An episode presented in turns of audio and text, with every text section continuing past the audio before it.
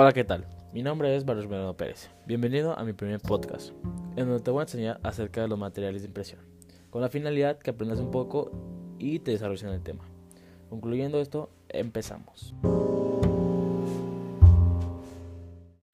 Ok, entonces, primero antes que nada debemos de saber lo que es y lo que conlleva los materiales de impresión. Bueno, son productos que se utilizan para copiar o reproducir en negativo los tejidos duros y blandos de la cavidad bucal. Y bueno, ¿para qué sirve esto? Sirven para reproducir estructuras de forma exacta para fines clínicos.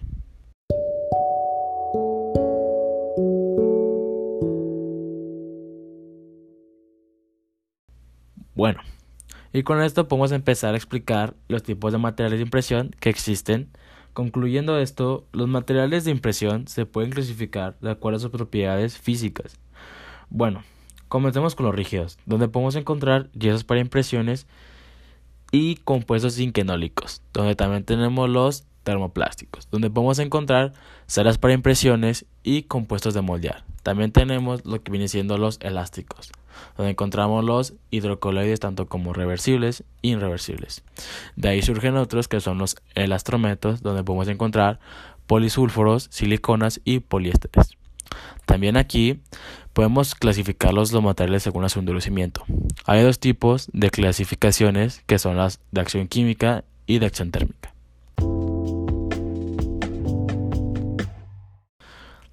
Bueno, aquí tenemos los yesos para impresión, que sus propiedades es que tienen una buena reproducción de detalles, dimensionalmente son estables y mucostáticos.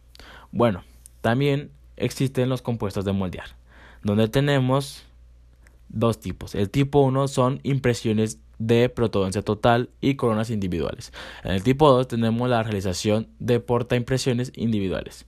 Tenemos, entre otras, los compuestos sinquenólicos que son materiales complementarios plásticos fraguables. Nota, estos no se pueden volver a usar por la razón que al endurecer establecen uniones químicas. Entre otras podemos observar los polisulfuros o mercaptanos, que se clasifican en tres. Una es un cuerpo liviano o inyección, la segunda es de un cuerpo regular y la tercera viene siendo de un cuerpo pesado.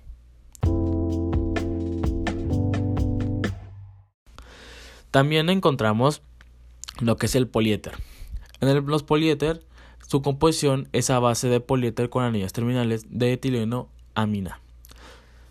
Encontramos un relleno de sílice, un plastificador con relleno de eflato de glicoéter, un acelerador o catalizador o conocido como activador, también un diluyente que este elemento es para dar consistencia adecuada al material. En ella ya por último encontramos lo que viene siendo las siliconas, donde las siliconas tenemos que es un material elástico para impresiones a base de polidimentil, donde su composición es a base de sílice y oxígeno. Sus usos son para impresiones, para coronas y puentes, procedimientos de laboratorio, impresiones, impresiones totales y para un registro de mordida. Encontramos también su clasificación que se clasifican por siliconas, por polideacción y por siliconas por condensación.